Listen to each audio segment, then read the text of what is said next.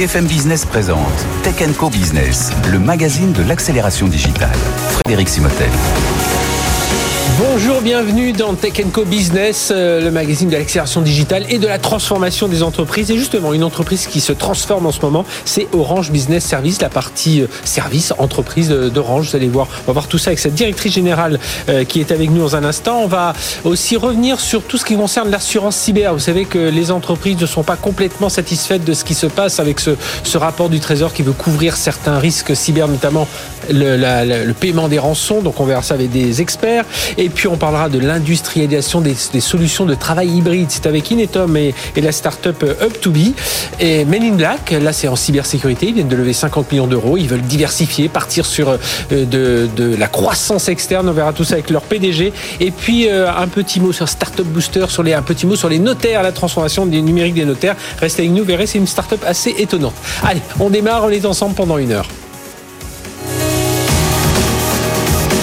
BFM Business, Tech Co Business, l'invité. Aliette Mounier-Lompré, bonjour. Bonjour. Merci d'être avec nous. Donc, euh, vous êtes directrice générale d'Orange Business Service. C'est euh, presque 8 milliards euh, d'euros de chiffre d'affaires. C'est 29 000 collaborateurs dans 65 pays.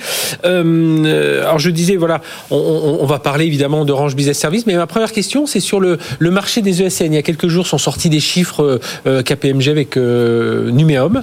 il disait, voilà, belle croissance. Alors, je crois que c'est ça, c'est croissance record de 12% en moyenne en 2021 pour les sociétés conseils des et les ESN. Euh, les, alors, après, les problèmes, c'est les difficultés de recrutement, c'est l'inflation, enfin tout ce qui arrive derrière.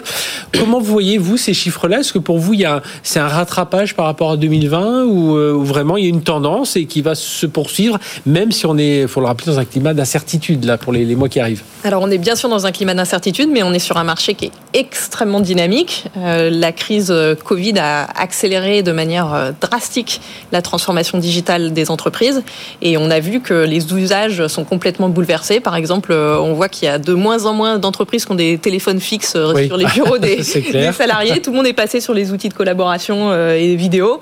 Et donc, bah, y a ça, ça, génère énormément de projets, de transformation dans plein de domaines, le cloud, la cyber, l'IT, l'Internet des objets. Et donc, vous êtes au cœur de tout ça. Alors, juste un mot avant de rentrer dans le vif du sujet avec OBS. On a un marché là, au niveau des services numériques qui est en train de se composé un peu. On a euh, bah, Capgemini qui avait racheté Altran l'année dernière. On a Soprasteria qui cet été a annoncé le rachat de, de CS Group. On a plus petit à Claranet avec PeakTime. On a des LBO chez Devoteam, chez Group Open. On, a Atos où tout le monde se pose des questions. Tiens, euh, Atos, ça pourrait donner sens un jour de rapprocher avec OBS Alors nous, on regarde le marché, on regarde toutes les opportunités qui sont euh, qui sont existantes. Euh, on s'intéresse énormément au sujet de la cyber. On a beaucoup d'ambition dans le domaine de la cybersécurité. Donc Atos, c'est voilà quelque chose qu'on regarde mais euh, pas, pas forcément. Mais vous dites, de toute façon, c'est un marché qui va continuer à se consolider, à bouger, parce qu'aujourd'hui, bah, il faut être un acteur, euh, là, vous, le dites, euh, enfin, euh, je l'ai dit tout à l'heure, presque 7,75 milliards d'euros de chiffre d'affaires. Il faut être un acteur global. Aujourd'hui, vous êtes présent dans 65 pays. Alors, évidemment, il y a Orange qui est la locomotive derrière, mais voilà, aujourd'hui, pour exister dans le service, il faut être présent partout. Oui, alors, c'est sûr qu'aujourd'hui, on est sur un marché qui, sur lequel il y a beaucoup d'innovation. On est un acteur mondial. On est présent, vous le disiez, dans 65 pays, mais même sur, au niveau des collaborateurs. Mais en fait, on opère dans 200 20 euh, pays et territoires. Et puis, euh, oui, aujourd'hui, si on veut pouvoir accompagner euh, des multinationales, des grandes entreprises et des plus petites dans leur développement, ça veut dire qu'il faut qu'on soit capable de nous projeter et de, mener des projets sur les cinq continents. Et ça doit aller plus loin aujourd'hui, parce que vous êtes, en gros, vous êtes, la troisième ESN en France, voilà, si on regarde en, chiffre d'affaires, et ça doit aller plus loin que l'accompagnement des métiers d'Orange, hein, les métiers d'Orange, la voix, de la data, bah, qui sont en train de se transformer. Aujourd'hui, vous l'avez dit très rapidement, c'est vos relais de croissance, c'est transformation numérique des entreprises, avec derrière tout ce qui concerne le, euh, le cloud, la cyber, euh, euh, la data. Je sais plus, j'avais vu un chiffre 15 milliards de données analysées chaque jour avec Fluvision, la l'une de vos applications. Enfin voilà, c'est, ce sont tous ces, ces leviers-là qui vont, qui vont vous aider à, à faire grimper OBS parmi les, à jouer les tout premiers rôles. Oui, alors en fait, Orange Business Services, c'est un acteur qui est vraiment unique. C'est-à-dire mhm. que historiquement, on est un opérateur télécom. On maîtrise le réseau euh, et on a, euh, dans ces dix dernières années, euh, acquis des entreprises. On est, on est monté en compétence sur les métiers de l'IT, du cloud, de la cyber. Aujourd'hui, on a plus de 10 000 experts dans les domaines donc cloud, cyber, Internet des objets et data. Avec Orange Cyberdéfense, il faut rappeler qu'il y a une belle, belle entité aujourd'hui. C'est 600 personnes à peu près ah, Orange Cyberdéfense, maintenant, c'est 2600 personnes. Oh là, loin. Oui, c'est vrai, il y a eu les Et ce sera probablement, enfin, on vise un milliard de chiffre d'affaires sur la cyber en 2023. Mhm. Et donc ça, ça fait qu'on est un acteur unique au niveau mondial. Et notre ambition, c'est de faire de cette euh, transformation des digitale des entreprises quelque chose de positif bien sûr pour nos clients, les entreprises, mhm. mais aussi d'un point de vue sociétal, d'un point de vue environnemental. Et on a énormément de projets à très fort impact euh, sociétal. Et qui se détachent du, du, métier, enfin qui se détachent, pas complètement, puisque tout ça concerne aussi Orange, mais voilà qu'on comprenne bien que euh, le chiffre d'affaires que vous devez générer en plus aujourd'hui, ça doit être lié bien entendu avec des contrats qu'Orange peut avoir avec d'autres entreprises, mais vous devez aussi avoir une partie de votre vie qui doit, qui doit être bah, celle d'une ESN. Euh, bon, vous appelez quand même Orange, mais voilà. Oui, on est aujourd'hui, vous le disiez, hein, on est la troisième ESN euh, en France. Euh, on a 43% de notre chiffre d'affaires, de nos 8 milliards d'euros qui sont générés par des activités IT, intégration. Donc on est rentré de plein pied dans ce, dans ce monde du digital, de l'IT et de, et de la data. Alors aujourd'hui, comment ça se passe sur le marché? Parce qu'on voit euh, la hausse du prix de certains composants, on voit bon évidemment l'inflation et on est bien placé ici sur BFM Business, on en parle tous les jours. Euh, les recrutements, enfin tout ça, ça, ça a une, une incidence sur l'inflation, euh, l'inflation salariale. On voit aussi des difficultés logistiques. Hein. on entend des Cisco, des Microsoft qui disent bah voilà parfois on a du mal un peu à fournir du matériel parce que ces, ces composants. comment vous en sortez aujourd'hui? On, reparlera des salaires après, mais enfin des, des, compétences humaines après, mais déjà en termes de difficultés logistiques, de, de, de vous fournir matériel, de euh, bah, cette hausse des prix des composants. Oui, bah, l'équation elle est extrêmement compliquée. Ça pèse mhm. d'ailleurs très très fortement sur euh, notre profitabilité et nos résultats. Euh, vous parliez de l'inflation des salaires, vous parliez de de la difficulté de la pénurie et des composants électroniques. C'est très mhm. difficile aujourd'hui d'aller d'aller sourcer, d'aller s'approvisionner pour des en routeurs, en serveur. Ça vous ralentit vraiment? Ça ralentit beaucoup de projets. Ça, euh, ça, voilà. Et donc, il faut qu'on s'organise. Euh, après, on s'appuie sur notre force. La force d'Orange Business Services, c'est justement d'être capable d'accompagner ses clients partout, tout le temps, y compris en situation de mhm. crise pendant euh, la crise Covid, qui a quand même été difficile pour beaucoup de monde et aussi pour les entreprises, on a gagné 10 points de, NPS, donc de satisfaction client, parce que nos clients ont vu qu'on on était là pour eux et qu'on était capable de faire des choses que peut-être nos concurrents ne sont pas capables de faire. Mais vous le sentez quand même quand vous rencontrez vos, clients. Euh, on parlait tout à l'heure de cette incertitude et justement lié euh, bah, vous-même, vous dites bah, nous il y a des choses, on ne sait pas quand on pourra les livrer parce qu'on n'a pas les on pas les composants, parce qu'on ne sait pas si les produits vont arriver. Enfin, il y a cette partie logistique. Là, vous, vous le vivez très concrètement aujourd'hui. On le vit tous les jours. On a des projets qui démarrent, qui sont ralentis. Il faut euh, revoir les plannings. Il faut euh, trouver éventuellement d'autres sources d'approvisionnement. Et c'est là que d'être un acteur mondial euh, avec énormément de partenaires, ça nous permet d'avoir beaucoup d'options. Mhm. Et moi, je considère que notre rôle, c'est aussi d'accompagner nos clients dans la gestion de leurs risques, dans la gestion de leurs dépendances et de pouvoir les conseiller et les accompagner dans voilà leur choix pour bah, pour gérer tous ces risques que vous décriviez. Aujourd'hui, on parle aussi beaucoup de pénurie de compétences. Hein, vous êtes comme tout le monde, vous cherchez, euh, vous cherchez du monde. En plus, euh, bah oui, qui dit pénurie dit inflation salariale aussi. Donc, euh, comment vous arrivez à, quand même à combler un peu les, bah, votre pénurie de, de, de talents? Alors c'est un vrai sujet. Ou à retenir les autres, parce qu'il faut aussi retenir ceux qui hmm. sont à l'intérieur. Ça aussi, c'est un sujet. C'est un vrai sujet. Le marché euh, de l'emploi est très très dynamique. Euh, on voit qu'on est dans une équation euh, mondiale finalement où on ne forme pas assez de gens pour travailler dans les métiers du numérique et les métiers de la tech. Mhm. Donc il y a cette pénurie, il y a cette tension sur le marché. Quand on voit par ailleurs qu'on a énormément de monde en France, partout, partout dans le monde, qui sont en dehors de l'emploi ou qui ont des métiers précaires ou des salaires précaires, on voit que cette équation, finalement, d'un point de vue sociétal, il faut qu'on arrive à la, à la, réconcilier. Et donc, on travaille beaucoup chez Orange euh, pour faire de la formation. Bien sûr, on, recrute sur euh, ces métiers-là, mais beaucoup pour faire de la formation et basculer euh, ces gens qui sont sur des métiers historiques. C'est ça, j'allais dire, du transfert de, transfert de compétences. Aujourd'hui, c'est une réalité. Exactement. Et pour nous, c'est un enjeu majeur, parce qu'on a énormément de postes dans les métiers de la data, du cloud, de la cyber, et on a du mal à recruter. Mhm. Et donc, on souhaite former aussi nos salariés existants pour les emmener vers ces nouveaux métiers. Vous parliez euh, tout à l'heure de cette partie sobriété énergétique, développement durable. Euh, là aussi, ça, bah, voilà, on, le rajoute. on va pas dire que c'est une contrainte parce que euh, évidemment, on est pour avoir une planète plus saine, etc. Mais voilà, quand on est une entreprise, ben voilà, c'est il y a de nouvelles nouvelles réglementations qui se mettent en place et donc comment vous accompagnez ça aujourd'hui? Bah, Aujourd'hui, bien sûr, le défi environnemental, c'est un défi majeur pour tout le monde en tant que citoyen, en tant que dirigeante d'entreprise. Je, vis ça tous les jours. Euh, on peut, on peut pas, euh, voilà, mettre ça de côté. Donc, c'est au cœur de notre stratégie. Euh, on voit que le numérique aujourd'hui, c'est 3,5% des émissions mhm. de carbone hein, au niveau mondial, mais c'est aussi une solution extraordinaire pour aller faire des économies euh, d'émissions dans énormément de secteurs. IT for Green, souvent, comment, comment, IT for Green, hein, euh, mhm. rendre nos réseaux plus green, on travaille beaucoup là-dessus. Euh, également nos sites tertiaires, nos flottes de véhicules, mais c'est beaucoup amener des solutions à nos clients, à nos partenaires pour qu'ils puissent euh, décarboner euh, le monde. Et, là, et là, vous sentez qu'il y a un vrai, une vraie bascule au niveau de, de, vos clients? Il y a une vraie demande de ce côté-là? C'est plus, c'est plus uniquement comme avant? Bon, je dis pas qu'il y avait du greenwashing parce que tout le monde s'intéressait quand même à consommer moins, ne serait-ce que pour euh, faire baisser le coût de sa facture. Mais vous sentez qu'aujourd'hui, il y a une vraie, enfin, les entreprises sont derrière et c'est toujours un, point important dans le. Moi, je pense que le monde a, a basculé, est en train de basculer. Il y a quasiment plus une réunion avec un client dans dans laquelle on ne parle pas de ces sujets-là. Mhm. C'est un sujet qui est énormément présent aussi euh, dans la tête de nos salariés. Il y a beaucoup d'attentes et beaucoup de questions là-dessus. Euh, on travaille sur ce sujet. On a annoncé, par exemple, euh, il y a une dizaine de jours, un partenariat avec l'acteur, l'entreprise Tico, qui est une filiale d'Engie, mhm. pour les aider. à, c'est une entreprise qui déploie des, boîtiers qui permettent qu'on, qu'on plug sur des radiateurs électriques, qui permettent ensuite à tout un chacun d'aller maîtriser, d'aller piloter à distance son radiateur et d'aller réduire sa consommation énergétique jusqu'à 35%. Et donc nous, on travaille en partenariat avec eux pour euh, aller euh, déployer ces solutions le plus largement possible. C'est un exemple parmi d'autres de ce qu'on peut faire avec le numérique euh, aujourd'hui. Toute dernière question, sujet sur la souveraineté, c'est un, domaine important. Ça y est, on a même un ministre du numérique, enfin un, ministre de l'économie et de la souveraineté numérique industrielle, puis derrière un ministre délégué au numérique. là, on va y arriver à cette souveraineté. Enfin, il faut, faut, composer avec, euh, avec les Américains de toute façon. Alors, on est dans un monde qui est complexe. Hein. La, situation géopolitique du monde est quand même euh, extrêmement euh, tendue. on voit que le sujet de la souveraineté, c'est un sujet qui monte.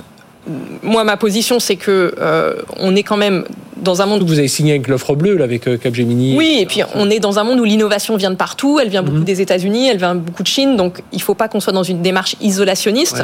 Par contre, nous, notre position, et on a en effet euh, signé, euh, euh, on, part sur bleu avec Capgemini en partenariat avec sera, Microsoft. annoncé pour 2023, c'est ça? On est toujours sur ce calendrier-là? On vise de créer la société à la fin de cette année, donc fin 2022.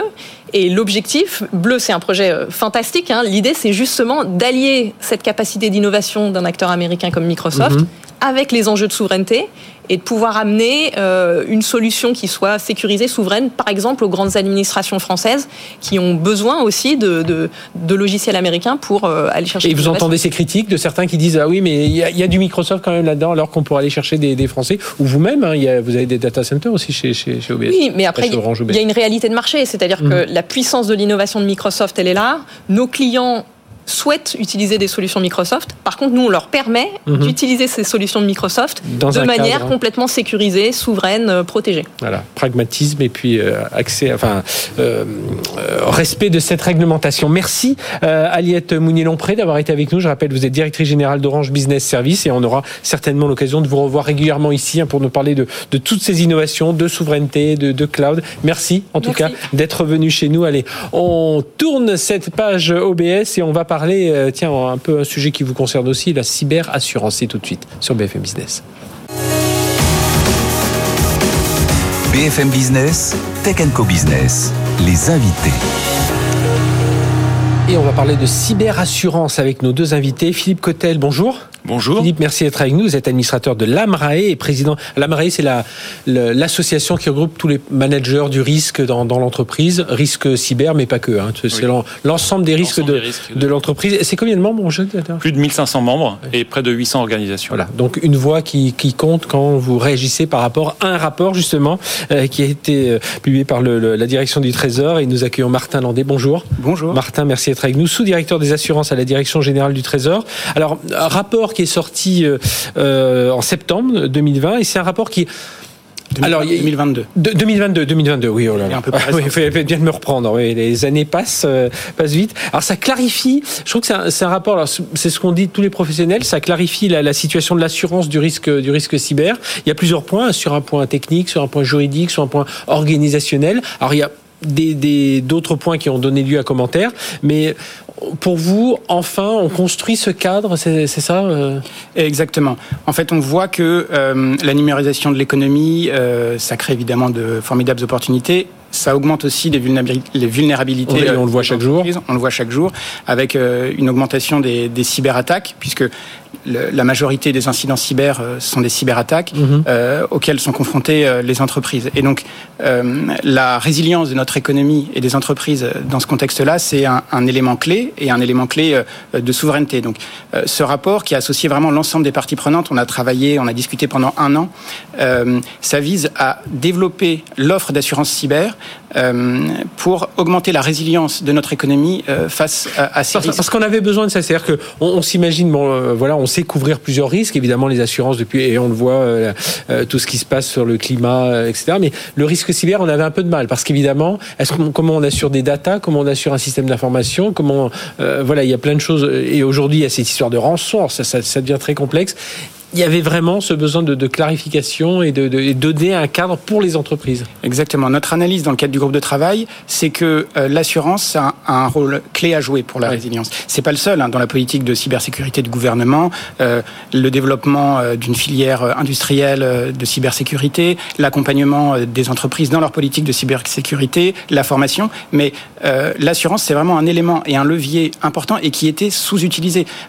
les cotisations d'assurance cyber, euh, ça représente 3% euh, des cotisations euh, des dommages aux biens des professionnels. Donc on voit bien qu'on est dans une situation sous-optimale, alors même que l'assurance, elle permet euh, deux choses. Euh, elle permet de mutualiser les risques et puis d'accompagner les, les, entreprises en cas de sinistre, mais elle mhm. permet surtout euh, de faire un énorme travail de prévention et d'accompagnement en amont euh, des entreprises, parce que c'est clair, il y a un alignement total entre les pouvoirs publics, les entreprises et les assureurs. Les assureurs, pour eux, un bon risque, c'est quoi? C'est un risque qui ne se matérialise pas. Mhm. Et donc là-dessus. Oui, donc c'est dans l'intérêt de tout le monde, de toute façon, d'avoir d'avoir ce, ce cadre. Philippe Cotel de, de, l'AMRAE, alors vous aviez sorti une étude, hein, cette étude de Lucie, L-U-C-Y, voilà, si vous euh, cherchez ça sur Internet, où on voyait, voilà, les, entreprises financent déjà ce, risque cyber quelque part. Et, effectivement, l'AMRE a été euh, très, depuis très longtemps mhm. aperçu ce risque euh, cyber et de la façon de pouvoir accompagner les entreprises face à un risque qui est difficile à identifier et difficile à maîtriser.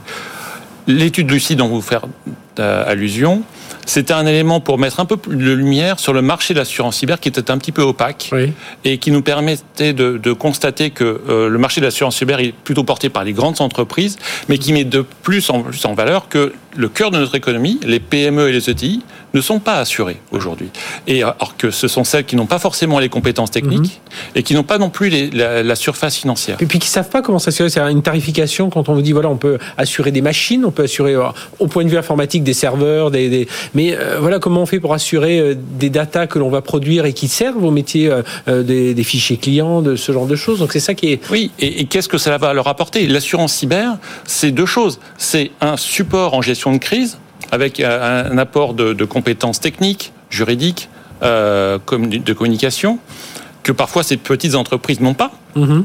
Et ça, c'est essentiel pour minimiser l'impact. Et la deuxième chose, c'est l'indemnisation financière après l'impact. Et on voit bien que euh, c'est le troisième étage de la fusée, mais c'est parce qu'il y a la prévention et la gestion de crise et l'assurance. Mais on a besoin effectivement que tout cet écosystème fonctionne. Et, c'est un peu ça le, rapport de la direction générale du Trésor, Martin Landais, auquel vous, vous avez, enfin, dont vous êtes l'un des, auteurs avec tous, les, ceux qui ont, collaboré, c'est améliorer aussi ce partage du risque hein, entre assureurs, assurés. C'est montrer, voilà, il n'y a pas d'un côté les assureurs qui doivent payer s'il se passe quelque chose, et puis de l'autre côté les entreprises qui payent une prime sans trop savoir sur quoi elles sont couvertes. Exactement. Alors, je, reviendrai sur les quatre grands axes de travail de, de, ce groupe euh, et de nos réflexions depuis un an. Euh, on a travaillé selon quatre axes. Le premier, c'est clarifier le cadre juridique. Euh, vous l'avez indiqué. Euh, c'est très important que euh, les clauses dans les contrats d'assurance, les clauses de couverture cyber, soient très claires. Mhm. C'est important pour deux raisons. Pour les assurés, parce qu'il faut que les assurés sachent ce pourquoi ils sont assurés, quand est-ce qu'ils sont couverts, et c'est aussi important pour les assureurs pour qu'ils sachent mesurer leur exposition au risque. Mhm. Et donc pour ça, il faut qu'ils aient une vision très claire euh, des événements euh, euh, déclencheurs. Donc ça, c'était le travail sur le cadre juridique. On a traité d'autres sujets, mais je, je, je vais à l'essentiel. Le deuxième axe, c'est la donnée c'est d'arriver à récupérer de la donnée parce que euh, le travail euh, d'un assureur, c'est de modéliser du risque.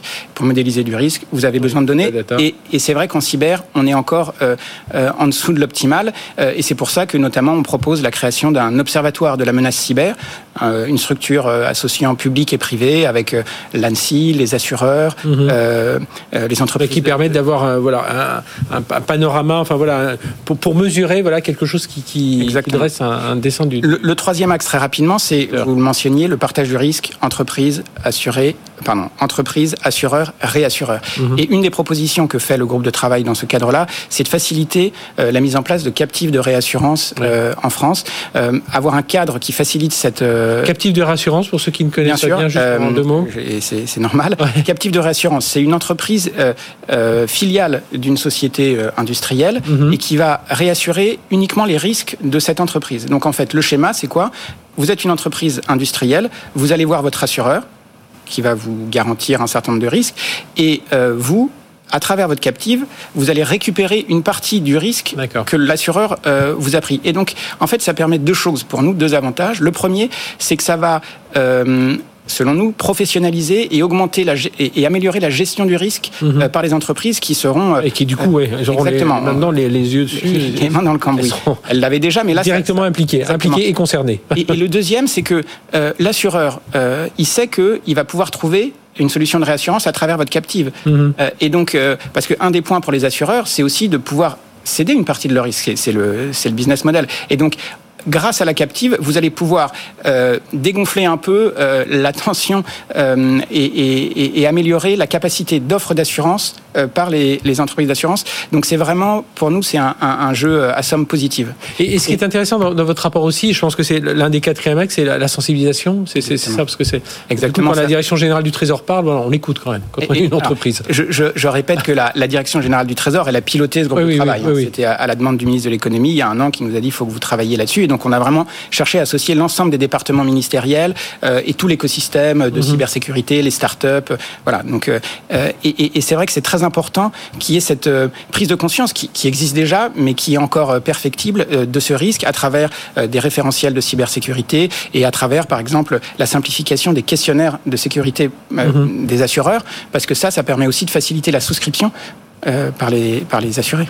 Et, c'est ça, Philippe Cotel, qui vous a fait saluer ce, avec les, les 1500 entreprises que vous représentez au sein de l'AMRAE, de saluer le, voilà, le travail de, de, ce rapport auquel vous avez aussi participé. Mais pour. Euh, on le redit encore, hein, c'est clarifier tout ça et c'est important de le dire parce qu'on en parle depuis tellement longtemps. On, on, on, a souhaité être partagé, effectivement, être associé à ce rapport notamment par rapport à la gestion de, de, la politique de sécurité et du risk management des entreprises. Mhm. Notre analyse, c'est que pour beaucoup d'entreprises, elles n'ont pas conscience de leur dépendance au risque cyber. Elles ne l'ont pas vraiment identifié. Et ensuite, elles ne savent pas quoi faire pour déployer une politique de sécurité qui soit, euh, qui soit adaptée à leurs besoins. Et la réalité, c'est que, évidemment, une PME, on ne va pas demander à une PME d'avoir un, un, système de sécurité compatible, équivalent à celui mhm. d'une un, entreprise du CAC 40 ça n'aurait pas de sens. Mhm. Mais à partir du moment où on a cette évidence-là, quel est le référentiel cible auquel cette entreprise-là, en fonction de sa taille, son activité, doit être doit, doit arriver à faire. Et par rapport au nombre d'offres multiples de, services, comment identifier celles qui seront exactement nécessaires pour le besoin qu'elles ont. Oui, puis, et puis savoir, bah, un peu comme, comme dans la vie de tous les jours, savoir qu'est-ce qu'il faut plus s'assurer que, que d'autres. Si certaines données sont peut-être moins importantes que d'autres, où là vraiment il faut être euh, certain qu'on puisse redémarrer. Enfin... Donc, identifier développer une politique de prévention, une politique de sécurité qui va permettre à cette entreprise d'être à un niveau de sécurité acceptable, c'est aussi la rendre d'autant plus éligible mhm. à un schéma d'assurance dans lequel euh, le dialogue avec l'assureur va être beaucoup plus fiable. Eh bien, merci, messieurs, d'être venus nous parler de tout ça. On aurait pu parler, oui, il y avait ce, point un peu de la couverture de la rançon, mais ce sera l'occasion d'un autre débat. En tout cas, merci beaucoup, Martin Landais, sous-directeur des assurances à la Direction Générale du Trésor. Puis bravo d'avoir mené ce, euh, ce, rapport. Alors, quand vous dites, il est un rapport avec plusieurs euh, personnes, notamment Lamray, représenté par Philippe Cotel, et merci d'avoir été, été là. Mais c'est vrai que ça clarifie, parce que nous, on en parle depuis tellement longtemps de, l'assurance cyber, mais à chaque fois, sur quoi on se base, quel niveau de couverture, et puis surtout, l'après, comment, sur quoi on se fait indemniser. Donc là, voilà, on commence à voir ça, un cadre assez précis. Merci à tous les deux d'être venus nous parler de tout ça. Allez, on marque une courte pause, on se retrouve juste après, on va parler de travail hybride. C'est tout de suite sur BFM Business. Tech Business sur BFM Business. BFM Business présente Tech Co Business, le magazine de l'accélération digitale. Frédéric Simotel. On va parler, de travail hybride sur, sur BFM Business dans Tech Co Business et surtout de l'industrialisation des solutions de travail hybride. Voilà, pour ça, c'est pour vous mettre un peu, euh, en appétit. Euh, avec euh, Louis de Véron, bonjour. Louis, merci d'être avec nous. Vous êtes fondateur et directeur général de Up2B. On va revenir sur une solution de travail hybride, justement. On va, on va revenir avec vous. Puisque, euh, et puis, on l'a trouvé intéressant parce que vous travaillez avec euh, une de nos grandes ESN, euh, Inetom, et Vincent Rouex est là avec nous. Bonjour. Bonjour, Frédéric. Vincent, merci d'être avec nous. tiens, juste, première, première question, Vincent, là, sur un aspect global, l'ESN, là, on, a vu les chiffres, j'avais Aliette Mounier-Lompré tout à l'heure d'OBS, on a vu les chiffres KPMG numériques qui sont sortis une bonne année 2021, mais on va quand même 2022 euh, sans doute pas mal, mais on est quand même dans un climat d'incertitude, non? Ah, c'est le, problème de la période budgétaire qui s'annonce pour nous, c'est de concilier les indicateurs commerciaux qui sont très bons avec euh, une première tension sur les talents, hein, j'ai entendu, et effectivement nous la partageons, et puis des incertitudes, puisque effectivement l'environnement économique, les contraintes sur l'inflation, les prix d'énergie dans certains d'autres pays comme l'Espagne qui sont déjà plus euh, proactives, euh, c'est des sujets qui vont impacter nos clients et, et par définition. Même si nous on est convaincus que le digital, contrairement aux autres crises, je parle pas du mhm. Covid qui était une crise quand même à part, mais les autres crises financières, digital est aujourd'hui à une meilleure position dans la. oui, c'est pas quelque chose qu'on va couper euh, euh, à la fois pour euh, plus d'efficience et puis pour mhm. une transformation et une résistance et un développement. C'est pas quelque chose qu'on va couper comme à une époque on coupait l'informatique parce que ça, ça, coûtait cher. Alors justement, on va travailler parce que tout ça c'est de nouvelles nouvelles façons de travailler. Louis de Véron donc Up to Be alors ça permet de, de, travailler sur pour gérer la venue des collaborateurs au bureau. Racontez-nous là, voilà, ce que fait Up2B. Exactement. Donc Up2B c'est une, une plateforme d'entreprise qui permet la gestion du travail hybride au sein des entreprises. Et en fait, nous, on se rend compte que, si vous voulez, l'enjeu euh, premier des entreprises, c'est de faire revenir les gens au bureau. Donc, mhm. on a une brique collaborative qui permet, vous, Frédéric, de savoir qui demain va venir au bureau, parce que vous allez plus venir au bureau pour faire vos mails, de ah, moins en moins. J'en vois aux États-Unis, euh, ça sert la vis. Hein. Si vous revenez pas, euh, bah, ne revenez plus du tout. Hein. Ouais. Donc, mais, donc, mais il y a un véritable enjeu à faire en sorte que la première personne qui veut savoir qui est où, c'est le collaborateur avant le manager, puisqu'elle a envie de retrouver ses pairs. Mais elle n'a pas envie de venir au bureau, faire 40 minutes de métro et s'apercevoir qu'il n'y a personne. Donc nous, la première brique, c'est une brique collaborative. Oui, et on va dire que les outils de messagerie aujourd'hui, où on voit quelqu'un est en vert, en rouge, voilà, c'est pas totalement En fait, c'est l'instantané. Nous, ce qu'on s'aperçoit qu'il faut euh, prévoir, en fait. C'est ça qui est important. Donc donner dans le temps les venues de chacun, de vous dire, bah, Frédéric, sachez que la semaine prochaine, jeudi prochain, 90% de votre équipe marketing y sera. Mhm. Et Vincent, qui fait partie de vos favoris, est disponible pour le déjeuner jeudi prochain. Vous aussi, est-ce que vous souhaitez venir au bureau? Voilà. Donc c'est cette première brique collaborative. Ensuite, une brique managériale qui va intégrer tous les accords d'entreprise comme la gestion de congés. Le télétravail, c'est une, une véritable mhm. gestion. Et la troisième brique, c'est l'espace. comme les entreprises, les collaborateurs ne viennent plus 100% au bureau, les boîtes déménagent et du coup, il faut une solution de réservation d'espace. C'est-à-dire qu'à la fois, donc ça, ça permet de, de, aux entreprises de revoir un peu l'aménagement de leurs espaces de, de, de, travail, mais aussi de revoir leur organisation. Enfin, vous donnez tout un tas d'indicateurs qui permettent aux gens, comme vous dites, de ne pas se pointer au bureau en n'ayant pas finalement les collaborateurs que l'on espérait voir. Euh. Exactement. Et en fait, on s'aperçoit que l'enjeu, vous voyez, là, ça fait deux ans qu'on est sur le marché. On s'est aperçu au tout début que les, la première peur des collaborateurs, c'était ben, je vais plus retrouver mon bureau, puisqu'on on est passé d'un bureau dédié à un bureau partagé. Et en fait, aujourd'hui, la peur, c'est plus de, elle est, c'est plus celle-ci, c'est je ne sais plus qui va venir au bureau. Mhm. Et donc, l'enjeu, c'est de recréer, on va dire, des, des tribus, des communautés pour recréer un sentiment d'appartenance. Donc, je vais créer sur Up2Be une, sorte de communauté, par exemple une communauté de running, une mhm. communauté euh, sport, une communauté euh, marketing, etc., pour pouvoir recréer du lien. Voilà, il y a un enjeu de recréer du collectif euh, tout en tenant compte des individualités. Et alors, euh, ce, lien avec euh, Inetum, Vincent, Vincent Roix, alors racontez-nous un peu le, comment s'est fait la rencontre et puis comment aujourd'hui vous travaillez avec, avec Up2Be je crois que dans, nos gènes, hein, l'innovation est quelque chose que nous, dont nous avons la promotion depuis de nombreuses années. un labo de recherche. commencé avec un programme Connect and Develop, mhm. avec une conviction forte hein, qui m'habitait, c'est que ces startups aujourd'hui, qui étaient le socle d'innovation et de l'économie, avaient besoin de partenaires, de grands mhm. partenaires capable d'apporter un certain nombre d'atouts euh, sur l'industrialisation des solutions, les problématiques de sécurité, l'accès au marché euh, des grands comptes qui demandent euh, de plus en plus de, normes de sécurité, de qualité et donc d'investissement, et qu'on avait tout intérêt à mixer dans nos organisations des relations avec des startups et puis nos, nos organisations classiques de SN. Et nous avons donc entamé une dynamique avec une création d'une branche innovation qui compte aujourd'hui 8 Fab Labs dans le monde mhm. et qui est, je dirais, le, le connecteur avec ces startups. on est d'ailleurs implanté à Paris euh, au Cargo, hein, au milieu de 240 startups. Oui, il fait des voilà, qui nous permet voilà, d'avoir une communauté de vision. Euh, vous voyez la différence mhm. vestimentaire aussi, de se fondre euh, dans, dans, cette euh, communauté et, et, et, de créer ensemble de la valeur en mhm. accompagnant. Et avec Toubi, on s'est rencontrés. Et puis quand il y en a une où voilà, il y a, quelques atomes crochus un peu plus importants, notamment sur l'organisation du travail, vous avez dit euh, bah, pourquoi pas se lancer Alors d'abord, on a eu un partenariat industriel. Hein, On a apporté nos compétences d'industrialisation, d'innovation. On a co-construit On a co-construit ce, ce, projet et qui est un sujet qui nous tient fortement à cœur puisque notre industrie de scène est fortement impactée par ce nouveau mode de travail mhm. et que ces sujets de communauté, à la fois communauté et nous professionnels, être capable de dire qu'un projet à un moment donné doit se retrouver dans un mode agile pour collaborer, euh, et puis de l'autre côté des communautés un peu plus sociétales hein, sur lesquelles on va créer de la mhm. de la culture d'entreprise, hein, qui est quand même le sujet majeur pour moi. Euh, enfin, c'est le sujet majeur. Comment créer de la culture d'entreprise? Bah, on, a besoin d'outils. On a besoin d'outils effectivement pour euh, mettre en, place euh, tous ces éléments. Donc partenariat industriel, technologique, opérationnel aussi, parce que alors le, le Up2Be est utilisé par par Inetum, et, et derrière vous avez dit mais finalement c'est pas mal. Et on peut en faire une offre à destination de nos clients, hein, c'est ça l'idée? Exactement. Oui, non, mais c'est ça qui est super dans ce partenariat, c'est qu'en plus d'avoir les reins solides maintenant avec Inetum, qui est un mhm. très grand groupe, euh, on a aussi donc tout cet apport technologique et tout cet apport business. C'est-à-dire qu'aujourd'hui, moi, j'ai un vrai soutien. Euh, euh, business avec les équipes Inetum qui vont me faire des rencontrer les clients. vous voyez, je travaillais hier avec le RSSI d'Inetum, avec le DPO, puisque pour affronter du grand groupe, il faut avoir les reins solides. Mhm. Et voilà, Inetum me le permet. Donc c'est pas juste un apport financier. Il y a voilà, donc, donc il y a eu, il y a eu le, lien d'utiliser Up2Be par les, les, les, les, salariés, les collaborateurs d'Inetum, et puis derrière d'en faire cette offre.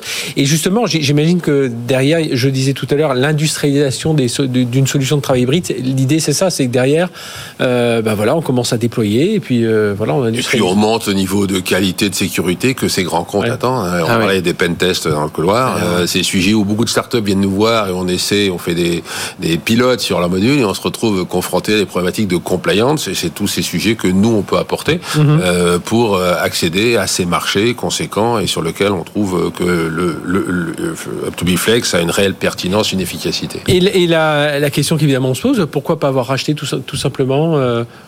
Alors, euh, question 2, euh, Vincent Notre vision, on va dire qu'on a un écosystème qui fonctionne bien avec, euh, je dirais, une équipe de fondateurs qui, aujourd'hui, on souhaite accompagner.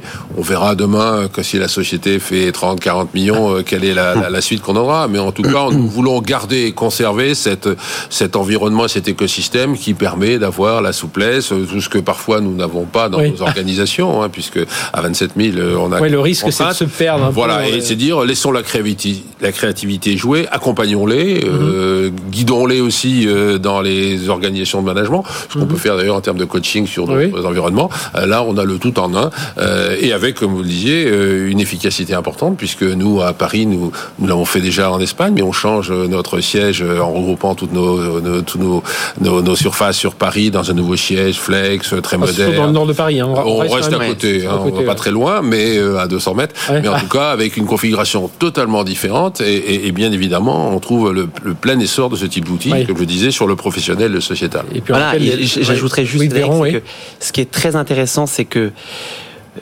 Inetum nous accompagne d'un point de vue business, mais ne nous étouffe pas. Je veux dire, on garde une certaine agilité de start-up, même dans, le, mhm. voilà, dans, dans, la marque, dans notre fonctionnement d'équipe. On a des comptes à rendre, mais ça, c'est royal. Je veux dire, c'est normal qu'on ait des comptes à rendre. Chaque semaine, revue de pipe, etc. On voit, mais on a une vraie liberté d'agilité dans, le, dans le, la construction de notre produit. Et, ça s'inscrit parce que vous étiez venu, euh, euh, Vincent, euh, nous parler de, de cette stratégie. Alors, c'est Digital Flow, hein, c'est le nom de la, stratégie. positive, oui. faut bien le rappeler. Et, vous, c'est vrai que ça s'inscrit dans toutes ces sortes de data et tout ça. C'est ce qui, c'est aussi la transformation des ESN aujourd'hui. On, assiste un peu, enfin, on, en a une vision là avec euh, ce Clairement, et, vous savez que notre stratégie a toujours été d'avoir une approche solution importante euh, et, donc de favoriser au-delà du pôle software, donc mhm. nous de solutions, donc l'émergence de nouveaux produits. On a d'autres initiatives autour de plateformes data, et mais effectivement, et avec la conjugaison de To Be Flex plus notre produit Chronotime, gestion du temps, qui est l'autre partie on a et, puis bien sûr sur la partie talent management où on a des, offres dans le public, on a une capacité aujourd'hui à mixer, à organiser et à structurer une offre qui soit encore plus globale et pertinente sur le marché. Euh, aujourd'hui pour Up2B, donc les, entreprises bon, ont une sorte de euh, d'agenda euh, d'agenda partagé. Hein, c'est ça l'idée de, la solution, c'est ça, c'est de l'agenda. Oui, oui, c'est un c'est un agenda partagé qui permet d'organiser mon travail hybride. Mhm. donc je vais savoir qui vient au bureau quand et je vais pouvoir aussi réserver mon espace, ma place de parking, ma la restauration, etc. Et, du coup, est-ce que pour simplifier tout ça, est-ce que c'est en lien avec des logiciels RH plus oui, classiques bah, bien sûr, On va dire à quelqu'un, tiens, euh, nombre de jours de télétravail, vous les avez dépassés, on n'a pas fait attention. Euh, oui, c'est exactement ça. En fait, on a beau avoir un produit une solution qui n'est pas adaptée et pas connectée aux autres euh, environnements ne peut pas fonctionner. Donc on, a travaillé sur les intégrations avec les SI, euh, donc les SIRH, les logiciels de paye, mais aussi euh, l'environnement Google, l'environnement Microsoft pour que ça puisse redescendre dans les calendriers et avoir une expérience fluide. Et là déjà, vous avez déjà quelques gros clients via Inetum, enfin via Inetum. Oui, via, Inetum, et ça continue. donc un gros dans l'assurance qu'on a déployé sur 8000 collaborateurs. Et là, voilà, on, se pose encore de, on va déployer à nouveau une autre tranche de milliers de collaborateurs, mhm. euh, et d'autres qui arrivent dans, dans, le secteur de l'industrie aussi et de, l'agroalimentaire. Ce sera intéressant de venir. Et donc des services avec. Bah oui, dans les services bien entendu. Et ce sera intéressant de venir nous en parler avec ces clients justement pour voir quel est quel est l'apport. Parce qu'on on est très intéressé à voir comment voilà ce travail hybride est en train de se, se mettre en place, évoluer. On voit gros retour au bureau, mais quand même il faut il faut s'adapter parce qu'attirer les jeunes c'est aussi ça. Vincent, au terme de recrutement aujourd'hui, ça, bon, le salaire est toujours euh, un critère important, mais euh, il y a justement cette organisation. L'environnement de travail, à la fois sur l'espace, mais aussi sur la communauté dans laquelle, sur, dans laquelle les jeunes vont intégrer euh, leur travail, est un sujet fondamental. Mm. On le voit aujourd'hui. Donc notre capacité à gérer ces communautés, à favoriser, même si le retour au travail, mais à travers de l'événementiel, de la gestion d'équipe, est un sujet majeur pour nous dans les sujets d'attrition et donc de rétention. La rétention étant aujourd'hui sur notre marché le plus gros sujet. Eh bien voilà, merci d'être venu nous parler de tout ça. Double sujet, un sujet justement sur la, le travail hybride et sujet de ce partenariat grand compte, euh, grand ESN et, et start-up. Merci d'être venu témoigner de tout ça. Louis Devéron, fondateur et directeur général de Up2Be et Vincent Roex, PDG d'Inetom. Merci à tous les deux. Allez, on va parler cybersécurité tout de suite avec le patron de Benin Black. BFM Business, Tech Co Business, Startup Booster.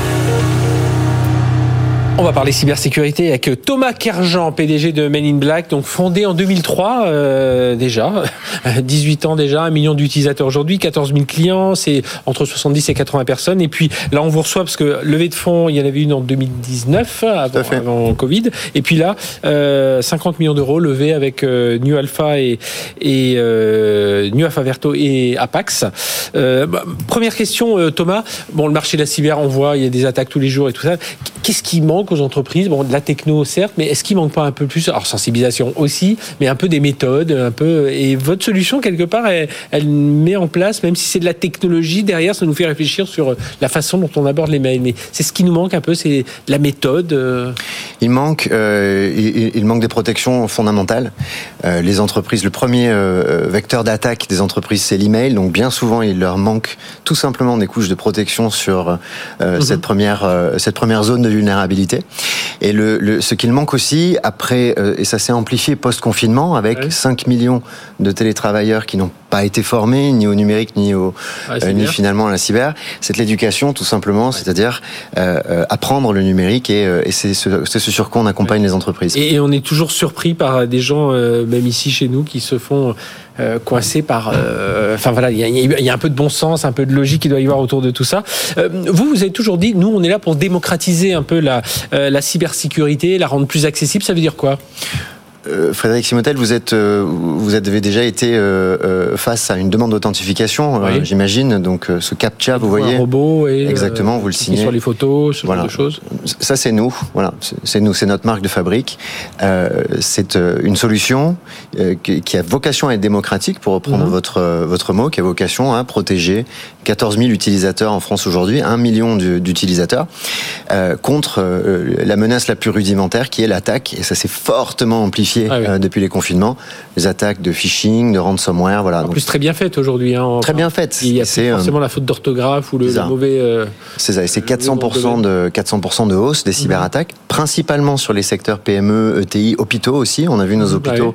sérieusement bousculés pendant euh, les périodes de confinement. Et, vous dites il y a des choses simples. Quand je dis démocratiser, il y a des choses simples, accessibles que l'on peut mettre en place. Tout à fait. Donc, euh, ce, ce qu'on met en œuvre à travers euh, notre solution historique, Oui. qui, euh, qui est Protect, c'est tout simplement des. Donc, toute l'intelligence est masquée, toutes les intelligences artificielles sont masquées derrière une solution qui est très accessible Mhm. financièrement, qui est très simple d'usage puisqu'on s'adresse à des marchés qui n'ont pas le temps, à des directions générales ou à des responsables informatiques qui ont besoin d'avoir cette sécurité sans avoir à, à- y passer énormément de temps et d'argent. Voilà, c'est en ce sens-là que cette solution est, euh, est démocratique. On a pris quelque part des pépites technologiques d'intelligence artificielle qui auparavant étaient réservées au CAC 40 et qu'on a finalement rendu très facile euh, d'usage, très facile à intégrer euh, pour le plus grand nombre d'entreprises en France. hein. On- on- nous, on adresse les 3 millions d'entreprises en dehors du CAC 40 en France. Alors vous avez une, une- une autre offre aussi qui s'appelle Cybercoach hein, pour Oui. accompagner autour de tout ça. Et alors là, levée de 5 millions d'euros, alors euh, j'ai lu un peu partout, c'était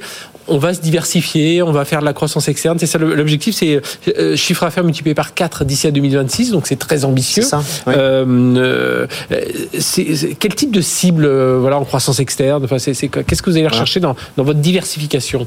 C'est tout simple. Et donc, euh, pourquoi on a commencé à diversifier sur euh, CyberCoach? Donc, on avait un- une technologie de protection de, de messagerie. Mhm. Premier vecteur d'attaque. euh, 91% des attaques passent par ce vecteur-là. 90%, et donc c'est une technologie de l'utilisateur. Oui. D'accord?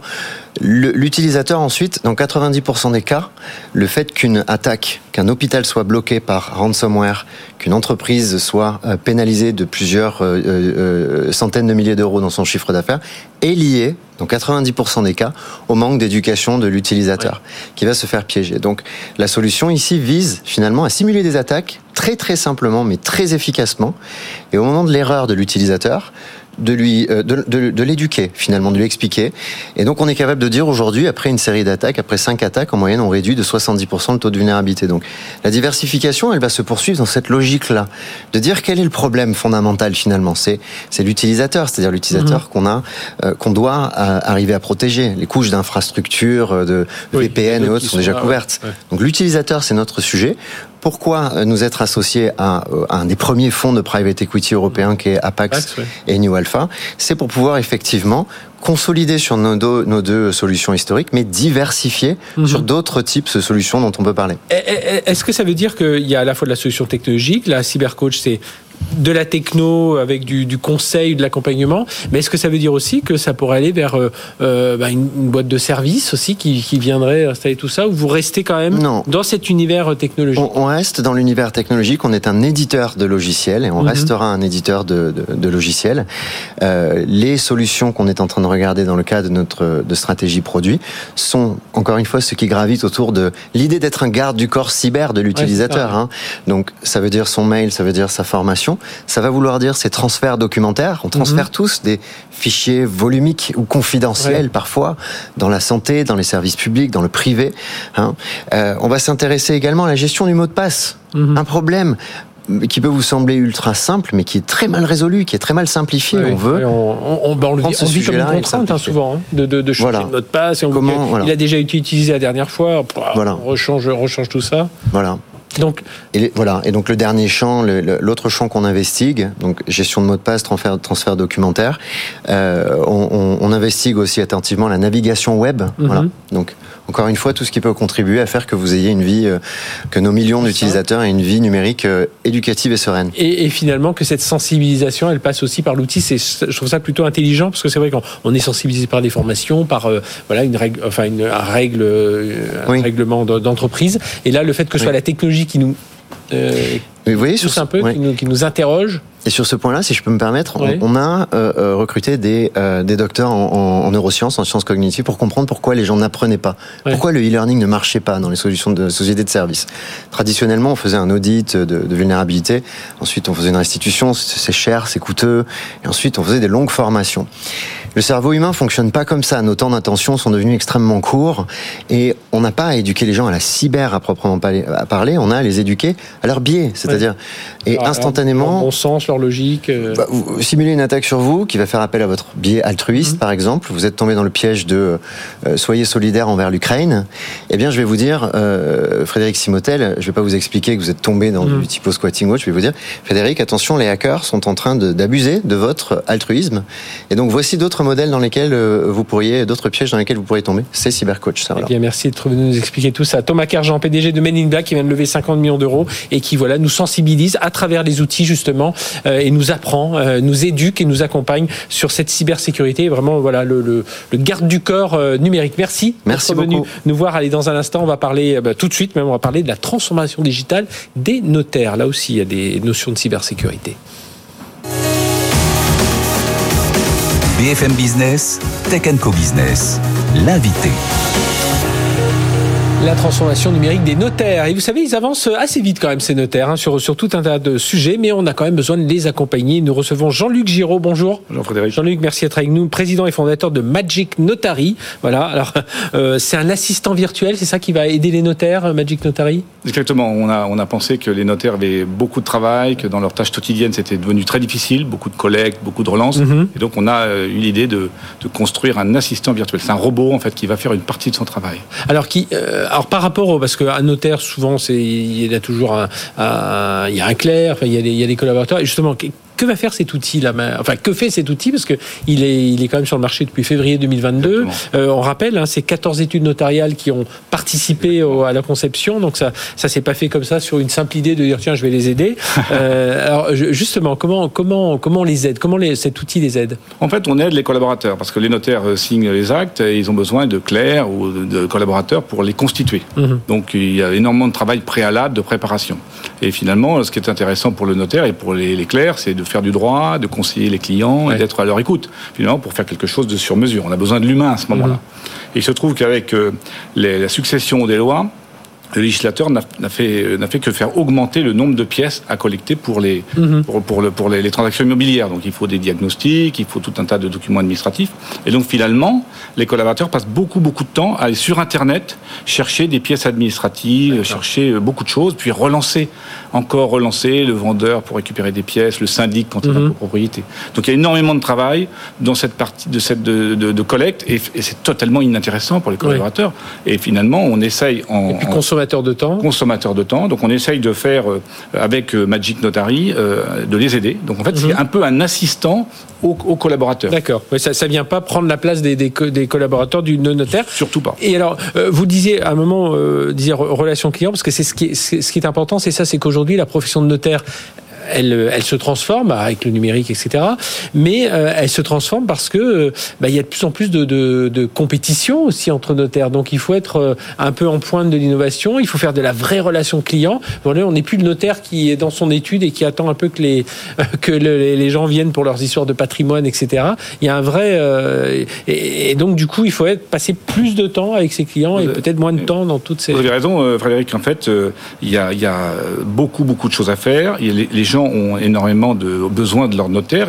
C'est quelque chose de très important dans la vie d'aller voir son notaire. Il doit faire du conseil. Mhm. Et finalement, comme il y a plus en plus de transactions, par exemple en 2021, il y a eu 1 million 200 000 transactions immobilières dans l'ancien en France, par exemple. Mhm. Il y en aura un petit peu moins en 2022 pour les raisons qu'on connaît, mais ça fait quand même beaucoup.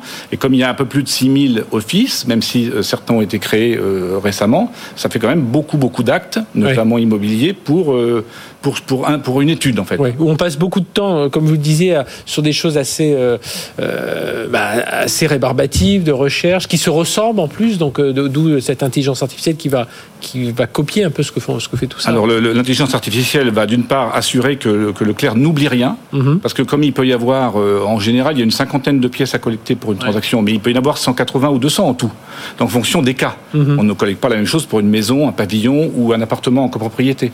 Donc, en fait, cette liste liste doit s'ajuster. Donc le robot permet d'ajuster la liste pour le compte du collaborateur.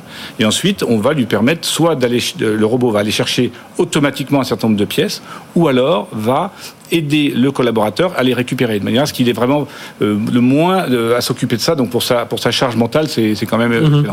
excellent. concrètement, ça, s'installe comment? Le, notaire, il a son interface? Euh, Exactement. Alors, on a voulu euh, justement faire quelque chose d'extrêmement simple. Parce que on, a, on, a, bien compris que si on démarrait avec un écran de plus, euh, voilà, si on allait, s'il y avait de la saisie supplémentaire, étant donné qu'il y a déjà des tas de logiciels qui sont utilisés, on n'allait on pas y arriver, on n'allait pas aider. Donc pour aider, on est parti du, du, du principe qu'il fallait qu'il n'y ait pas de saisie. Donc dans Magic Notary, on ne saisit rien ou quasiment rien, c'est automatique. Et ensuite, les pièces se constituent et après on peut les transférer dans le logiciel de rédaction d'actes ensuite qui permet ensuite au notaire de faire son, son travail. prochaine étape de votre développement avec Magic, euh, Magic, Magic Alors, la prochaine étape, c'est déjà d'augmenter de, notre parc installé, parce que comme mhm. vous l'avez précisé, on a démarré en février, donc on est en, en acquisition d'études, hein. on, on, acquiert, on, acquiert, toutes les semaines, mais on a on, ce premier travail. Et ensuite, on a d'autres sujets qui, sont, qui, qui, qui dépassent le, le, projet immobilier, qui peuvent être automatisés, parce que finalement, on s'aperçoit que les successions et que les autres, que les autres processus des notaires doivent, peuvent être aussi également, peuvent être également euh, automatisés. on a toujours des délais de signature très longs. Exactement. Euh, voilà, on a tel, comme vous dites, la, collecte de pièces, c'est tellement important, des rapports dans tous les sens. En plus, la réglementation en rajoute à chaque fois. Chaque fois. Donc, euh, il faut être très vigilant. depuis, euh, depuis, par exemple, euh, les, affaires russes, maintenant, il faut demander le gel des actifs, par exemple. Donc, c'est une nouvelle pièce. Donc, il y a encore un nouveau site internet, une nouvelle pièce à aller chercher. Et, on imagine qu'avec la sobriété énergétique, on va aller nous chercher encore autre chose. Probablement. en termes de levée de fonds, vous en êtes où? Alors on a déjà levé trois fois des fonds, on va probablement relever une quatrième, euh, une quatrième fois pour financer notre croissance tout simplement et notre développement. Eh bien merci d'être venu parler de tout ça. Jean-Luc Giraud, donc président et fondateur de Magic Notary, euh, donc créé fin 2018. Le produit est disponible depuis février 2022. 14 études de notaires hein, qui ont travaillé, donc voilà, vous êtes au cœur de, de, leur, euh, de leur transformation numérique et pour leur simplifier euh, la vie grâce à l'intelligence artificielle. Allez, Tech Co Business c'est terminé, on se retrouve la semaine prochaine, même heure, même endroit, mais retrouvez-nous aussi en replay bien entendu bien entendu, et sur les réseaux sociaux. Excellente semaine sur BFM Business.